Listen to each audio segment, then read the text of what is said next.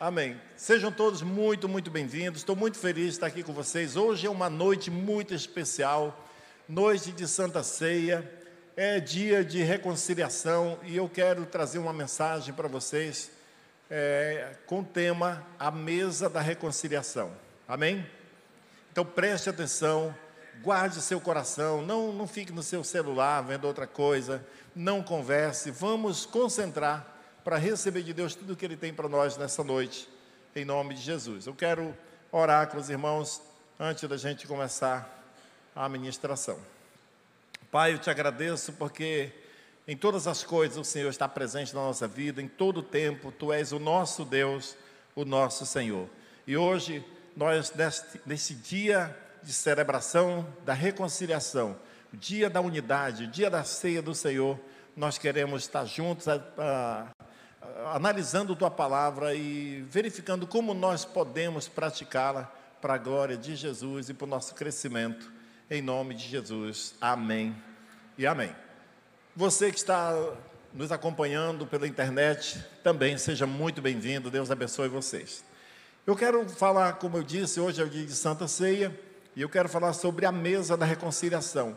Então, o nosso tema vai correr é, em cima do capítulo 11 de 1 Coríntios, que é o tema que a gente usa sempre para a Santa Ceia, mas hoje eu quero dar um, alguns detalhes a mais, não apenas só passar por cima. Mas antes eu quero falar para os irmãos, por que esse tema reconciliação? Mesa da reconciliação. Porque quase sempre Nações fizeram as pazes baseado num jantar.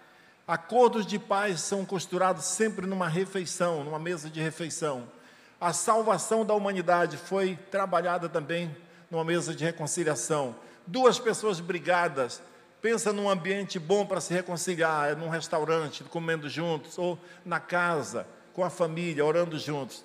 Então eu quero tratar desse assunto para os irmãos, porque eu creio que é uma necessidade urgente da sociedade hoje.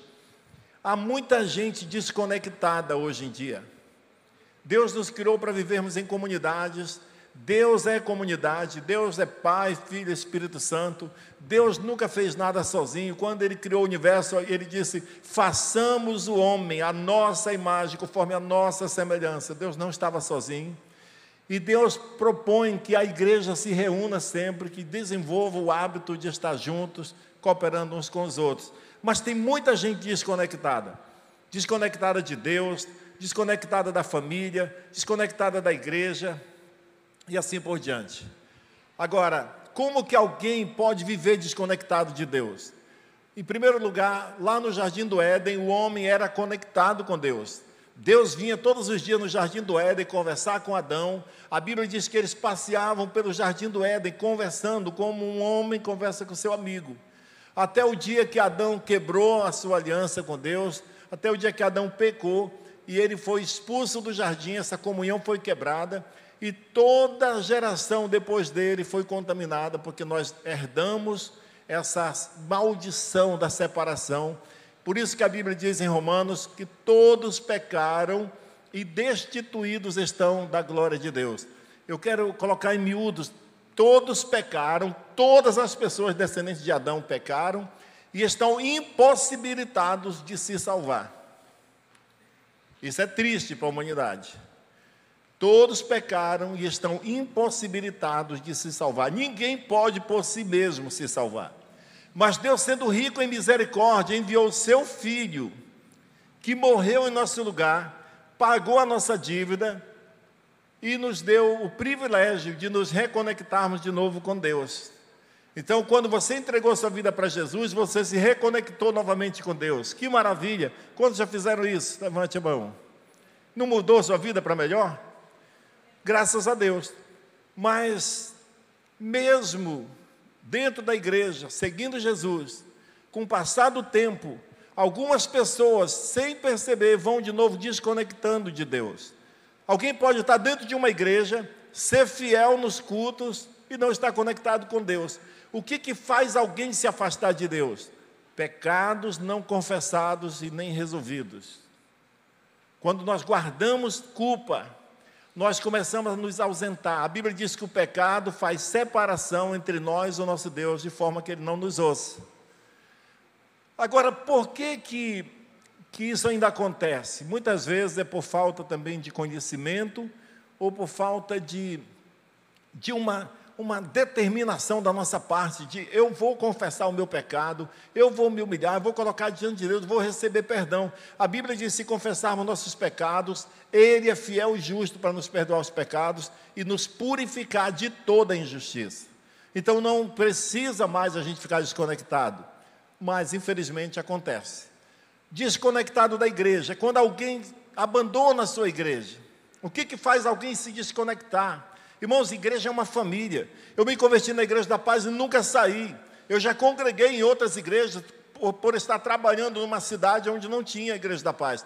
Mas eu ia congregar em alguma igreja, mas eu dizia: um, um dia minha igreja vai chegar aqui e eu vou voltar para ela, porque eu sou daquela família. Mas pessoas se desconectam da igreja, muitas vezes pela falta de revelação da importância da igreja na nossa vida.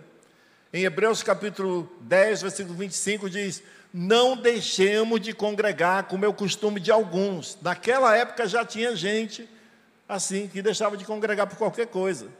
E o, escritor de Hebreus estava dizendo: não deixe de congregar, como alguns estão fazendo. É muito importante esse relacionamento da igreja.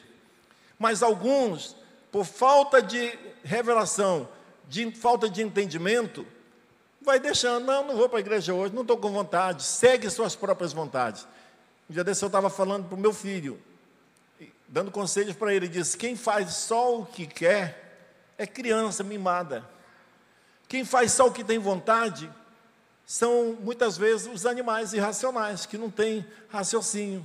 Porque o ser humano maduro, ele sabe o que ele quer e ele sabe discernir os desejos dele, se são bons, se condiz com o que ele quer, de verdade, de fato. Então nós temos que tomar decisões. Mas muitas vezes nós deixamos de congregar, nós perdemos essa conexão com a igreja, às vezes por uma quebra de relacionamento, por não sabermos como lidar com o outro, com o diferente, e a quebra. Mas nunca foi a vontade de Deus isso. Desconexão com a família. Como que uma família pode estar desconectada? Por falta de humildade, falta de perdão. Irmãos, talvez você pense assim, o, o, ah, o pastor Lima deve ter uma família muito bonita, que não tem problema, é diferente, família dele, né? Família de pastor. Não, irmãos, é igualzinho a sua. Tem gente que discorda também, tem discussão, tem quebra de paciência, mas tem uma coisa que eu decidi desde cedo: pedir perdão. E não é só quando eu estiver errado, quando o ambiente não estiver bom. É um momento de se humilhar, pedir perdão. E deixa eu te falar uma coisa: leve, leva muito mais esforço, precisa ser muito mais macho para tomar a decisão de se humilhar. O mundo pensa e vê alguém forte, daquele que tem coragem de sacar uma arma e dar um tiro no trânsito contra outro. As pessoas acham que isso é ser forte. Ser forte é você ter a coragem de dar o braço a torcer e dizer: me perdoe, eu errei. Se humilhar.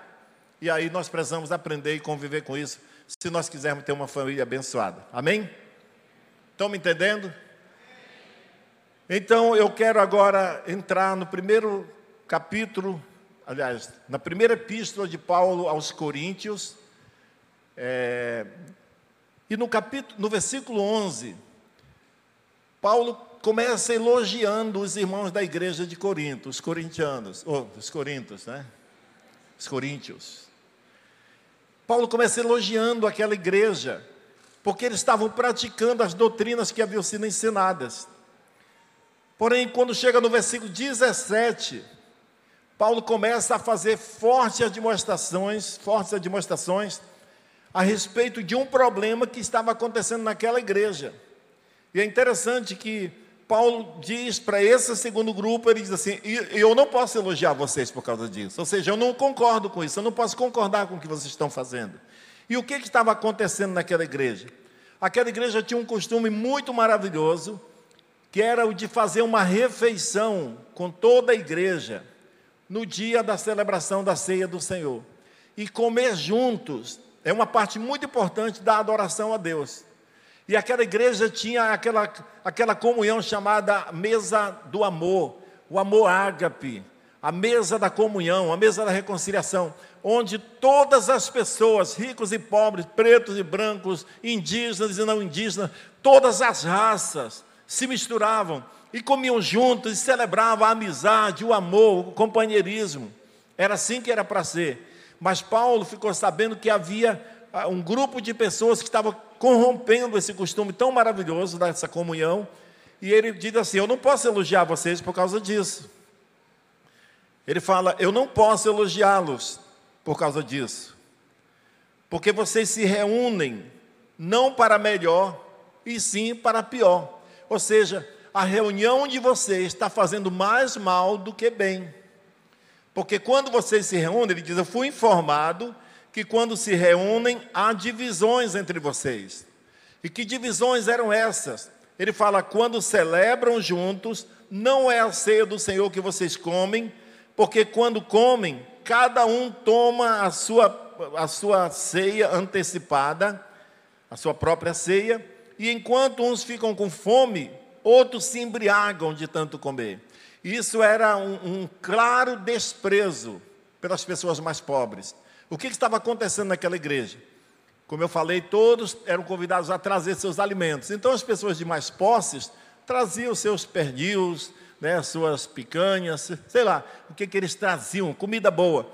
Só que antes do pastor da igreja dizer, irmãos, agora vamos orar e vamos juntos comer e nos alegrar, eles já se juntavam no cantinho, havia panelinhas de pessoas que se consideravam mais importantes, de mais posses, se juntavam e uma comida com outra, eu trouxe um pernil, outro dizia, ah, eu trouxe uma picanha, ah, eu trouxe um tambaqui assado, vamos sentar naquele canto lá. E eles comiam antes da hora.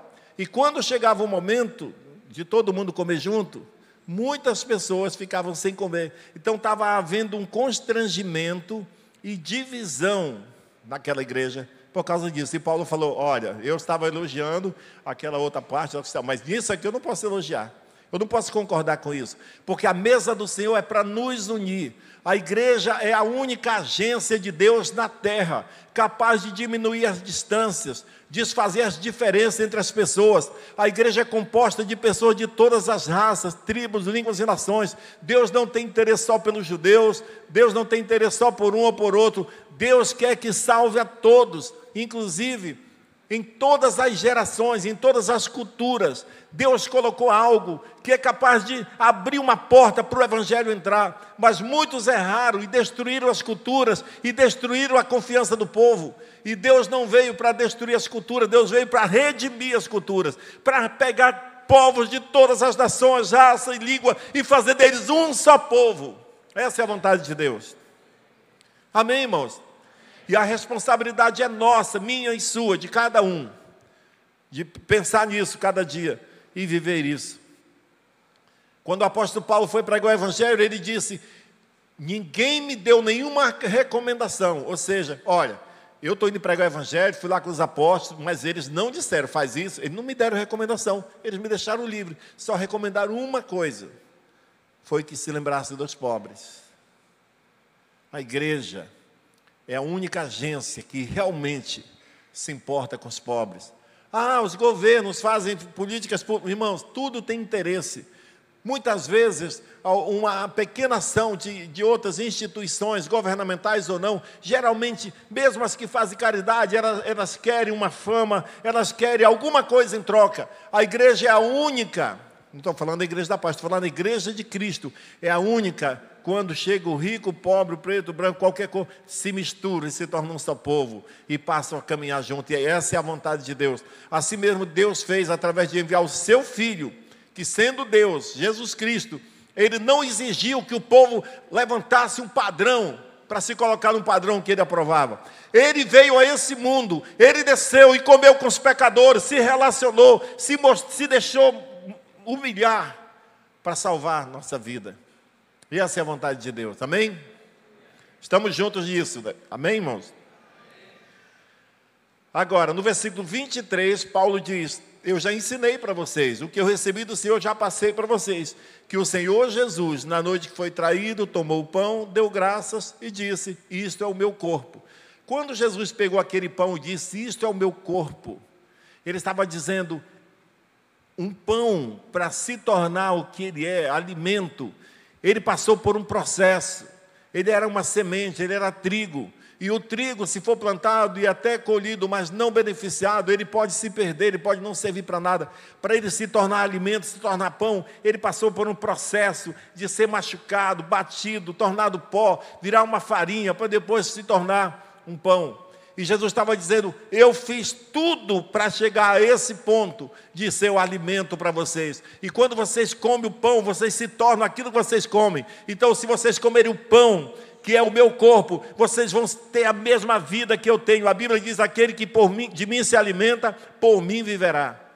Então a Santa Ceia tem essa prerrogativa de nos unir a Cristo Jesus, é, fazendo com que a nossa fé seja aumentada e nós possamos viver, voltar a viver o cristianismo verdadeiro. Agora, essa expressão, isto é o meu corpo, tem sido objeto de interpretações bastante diferentes desde o começo na, na história da igreja. Umas igrejas pensam de uma forma, interpretam de um jeito. Por exemplo, tem algumas interpretações. A igreja católica, ela acredita e ela, eles interpretam que quando Jesus disse isto é o meu corpo, eles dizem que aquele pão se torna mesmo, literalmente, o corpo, a carne, e o vinho se torna o sangue. Essa é a crença deles. Por isso há uma reverência muito grande em relação àquilo, porque para eles virou, o pão virou carne e o vinho virou sangue. Essa é a interpretação dos católicos. Os, os luteranos, eles pensam um pouco diferente, mas se você não prestar atenção, você vai dizer a mesma coisa, mas não é. Os luteranos acreditam que no momento da consagração, os elementos pão e vinho passam a conter o corpo de Cristo e o sangue de Cristo. Ou seja, não se torna, mas o corpo e o sangue de Cristo estão inseridos ali, no ponto de vista deles, como uma esponja que está cheia de água. Ela não deixa de ser esponja, mas ela contém água. Quando você amassa a esponja, a água sai. Então eles dizem que o pão não deixa de ser pão, o vinho não deixa de ser vinho, mas está inserido ali, contém ali a carne, o corpo e o sangue de Jesus.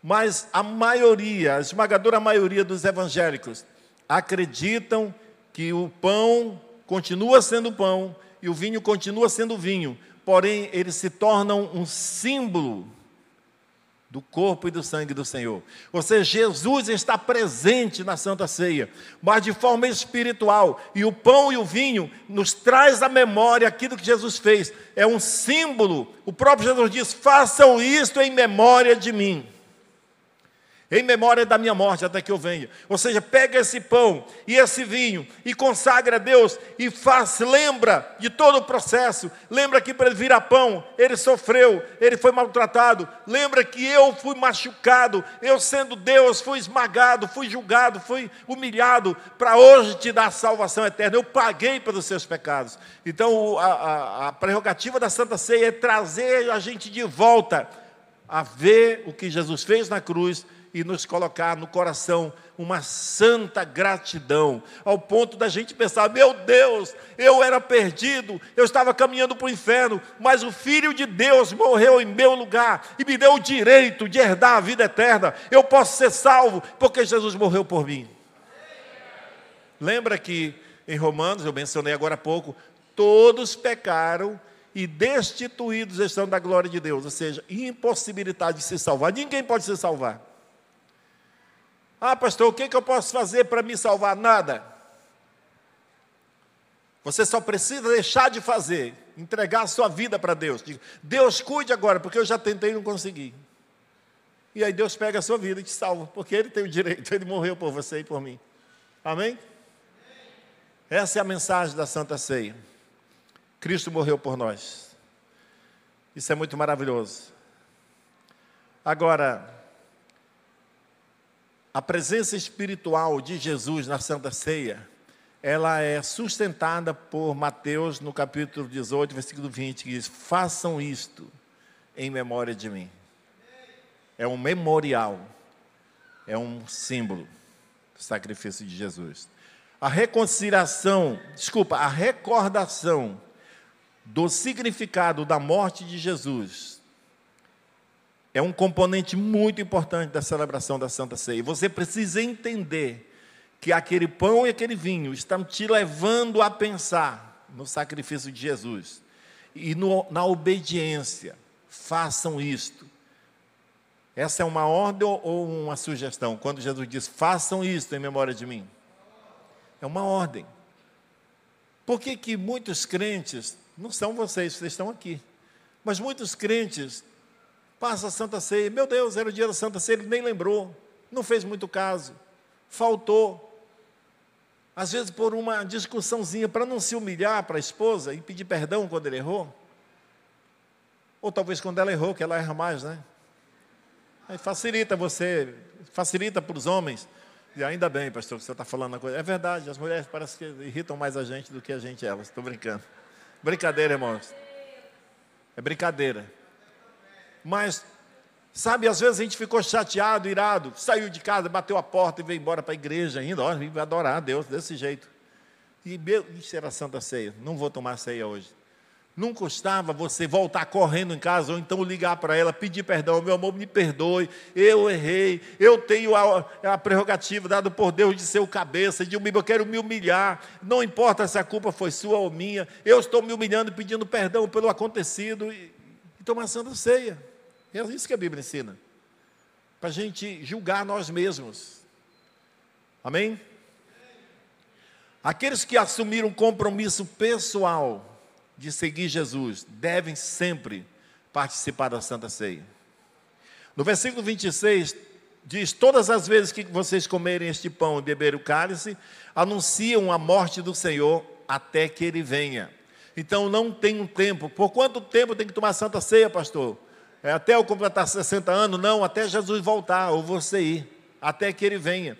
A Santa Ceia, ela aponta para a morte de Jesus, ela aponta para a nossa necessidade de arrependimento e conversão, e isso leva a quebrantamento.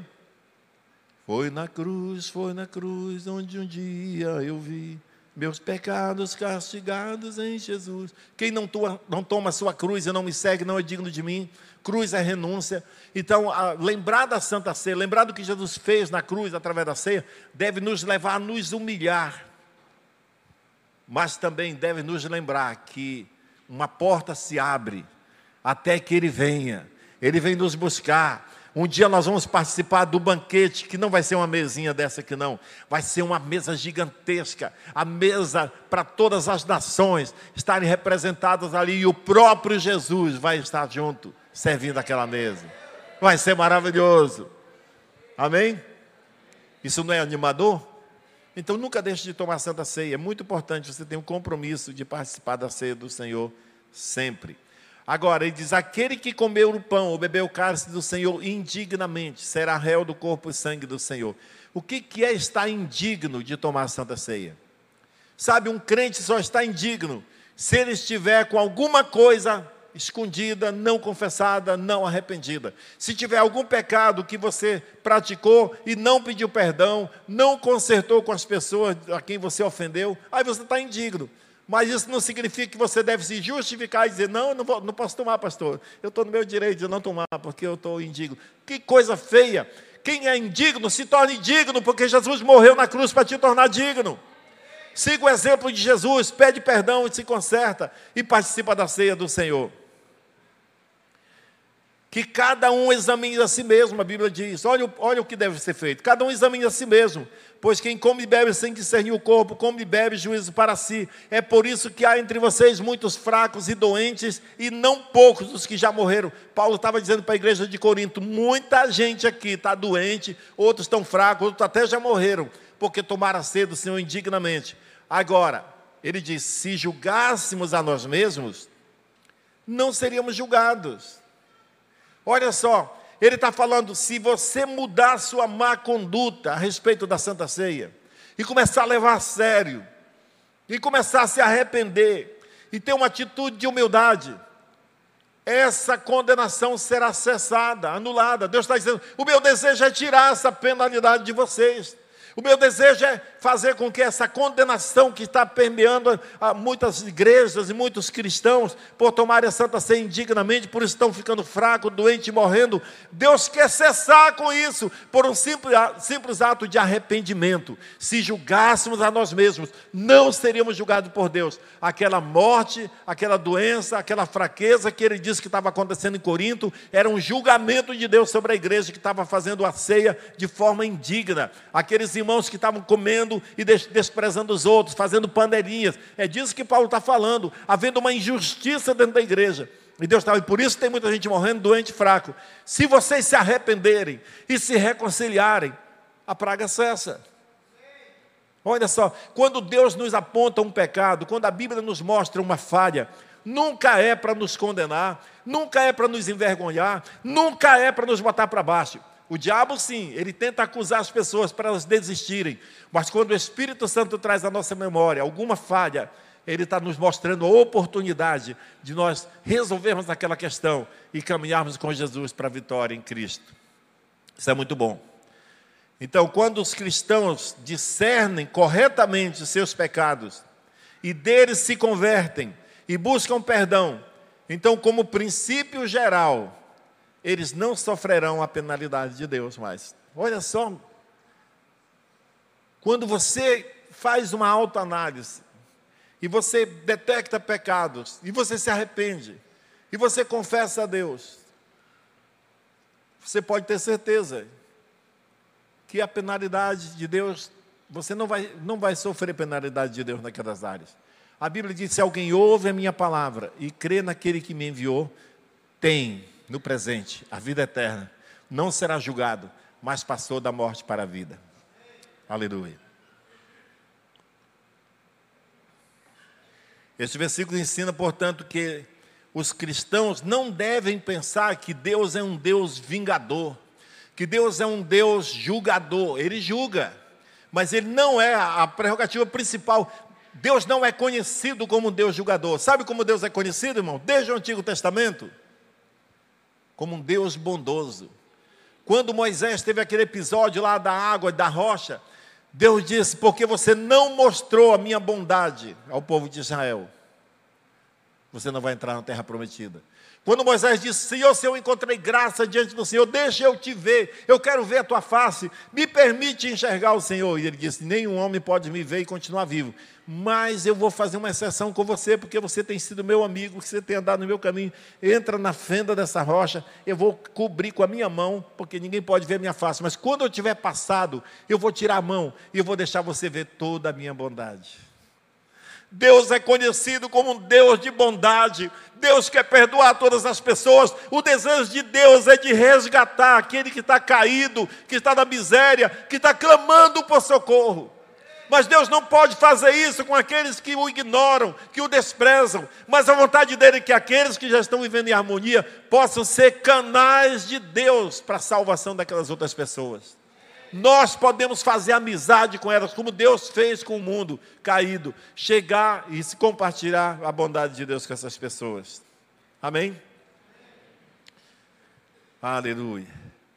Então Deus não é um Deus que quer castigar você por toda a sua vida. Deus está procurando na ficha lá, na sua ficha. Ele agora está bonzinho, mas vamos ver o passado dele. Vamos ver lá quando ele era jovem, e vai procurando, procurando, até achar isso aqui. Olha, isso aqui não vamos condenar ele por causa. Deus não é assim, irmãos.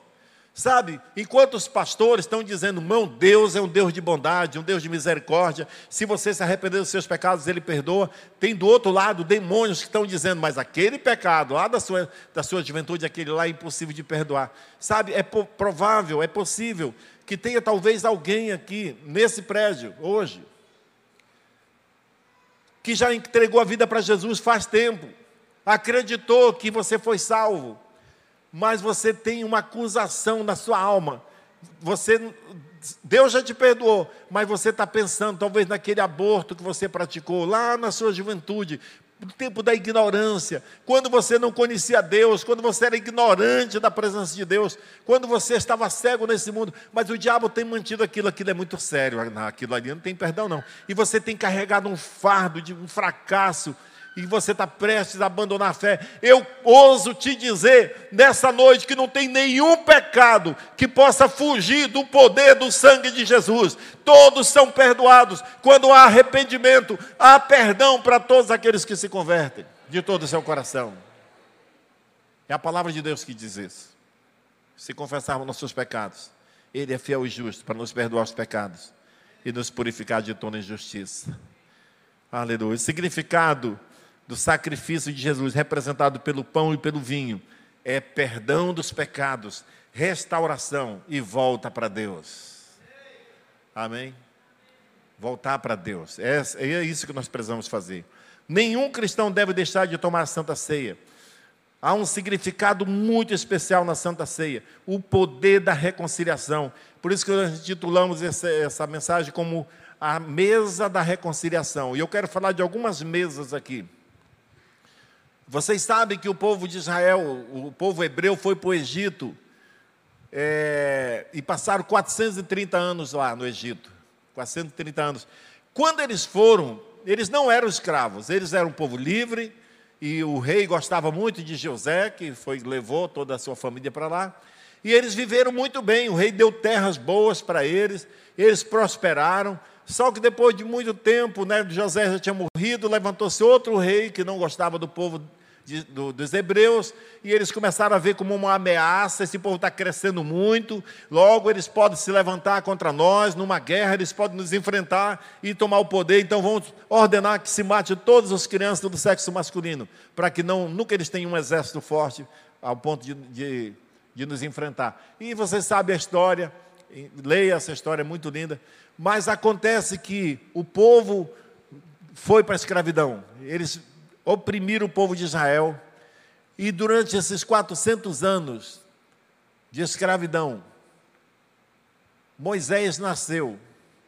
E depois de onde ele foi, vocês sabem, ele foi criado no palácio, mas depois ele se recusou a permanecer no palácio, ele quis viver com o povo de Deus. E depois de um episódio lá, dele matar um egípcio que estava agredindo o outro, ele teve que fugir do Egito. E quando ele fugiu, ele foi para Midian, na terra próximo ao Monte Sinai. Lá ele casou com Zípora, filha do sacerdote Midian. E nesse período que ele estava lá em Midian, Anrão, Anrão era o nome do pai dele, né? Anrão. Anrão, eu acho que era assim, Anrão. Nome feio, né? Eu botar no meu filho quando estou brincando. Anrão juntou o povo e clamou a Deus, pedindo socorro, porque eles estavam sofrendo na mão do faraó. E a Bíblia diz que Deus ouviu o clamor deles e chamou Moisés para libertar o povo. E acontece que quando, vocês sabem a história, Deus mandou a primeira praga, o faraó não, não amoleceu, mandou a segunda, até a nona praga. E na décima praga, Deus disse: Vou mandar uma calamidade para todo o Egito. Vou matar todos os primogênitos do Egito, tanto de pessoas como de animais. Só que durante esse período da escravidão, muitos hebreus que antes eram livres, todos eram livres antes. Mas quando começou a escravidão, alguns hebreus que estavam trabalhando já para o faraó, trabalhando no palácio, tendo uma vida boa como egípcio, eles falaram: não, eu vou ficar do lado do, do Egito. E eles passaram a adorar os deuses do Egito, a aderir à religião pagã do Egito, a ter uma vida boa, enquanto que o povo fiel a Deus ficou no sofrimento do, da escravidão. Mas quando veio a calamidade, a morte de todos os primogênitos, naquela noite que foi determinado que todos os hebreus matassem um cordeiro, em cada casa tinha um cordeiro morto, o cordeiro da Páscoa, e naquela noite toda a família devia estar junta. A Bíblia diz assim: nenhum de vocês deve estar fora da sua casa naquela noite. E o sangue do cordeiro deve ser passado nos umbrais da porta para identificar a casa onde estavam os hebreus. Porque quando o anjo da morte vier, matando, entrando de casa em casa e matando o primogênito dos egípcios, quando eles chegaram na casa que eles viram o sangue do cordeiro, eles vão passar por cima. Por isso o nome é Páscoa passar por cima. Vão passar por cima daquela casa. Rapaz, Deus é demais, hein? E não vai fazer mal naquela casa, não vai haver praga naquela casa.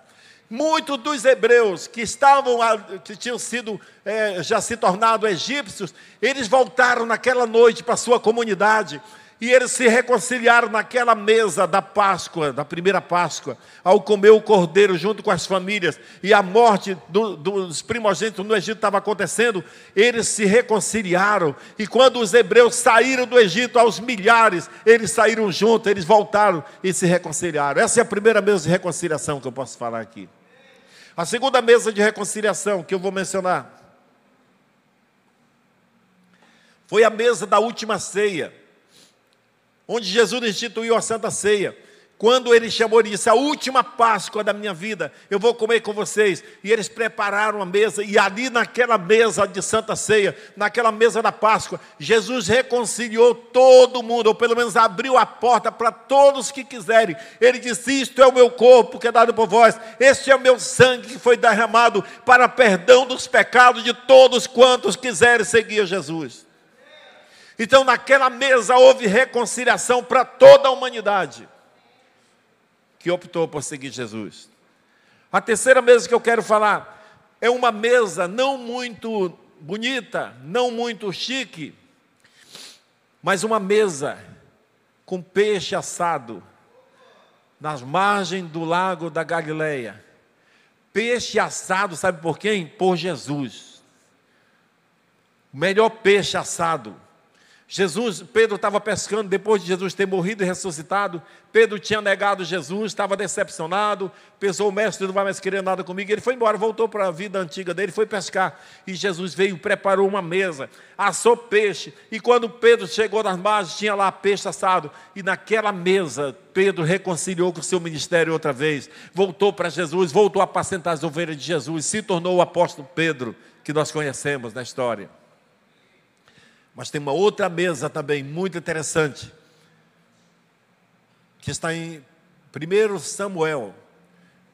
Quando Davi assumiu, tomou conta de todo Israel como rei de todo Israel, e o rei Saul, o, ex, o antigo rei, tinha morrido na batalha, era comum quando o rei perdia uma guerra e outro rei tomava o, o, o trono, eles mandavam matar todos os descendentes do rei anterior, para que ninguém se levantasse reclamando direito de reinar e não fosse criar guerra com eles.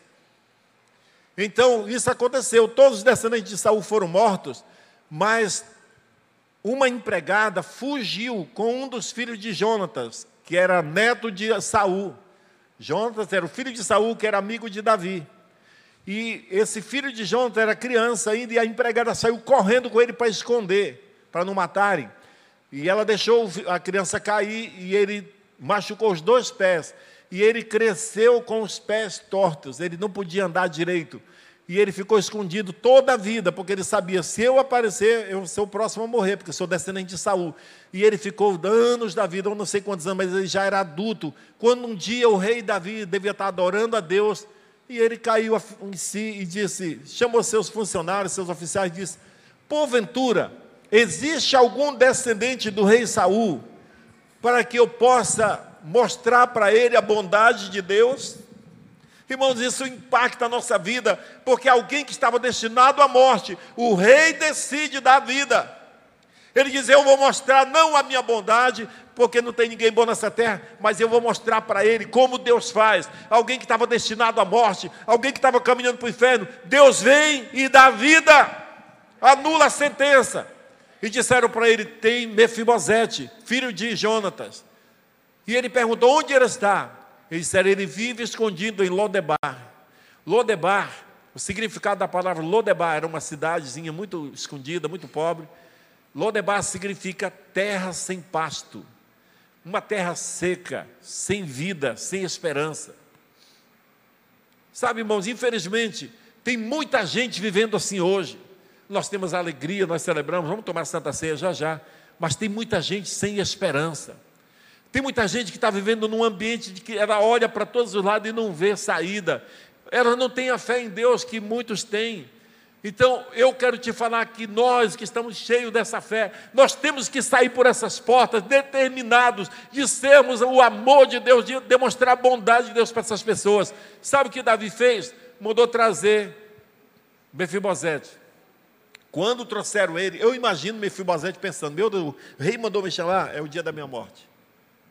E quando ele chegou lá, ele teve uma grande surpresa, porque Saul disse: por amor ao seu pai, Jonatas, que era meu amigo, eu vou devolver todas as terras que eram do seu pai, vão ser suas. Você vai ficar rico, mas eu faço questão que você coma na minha mesa todos os dias da sua vida.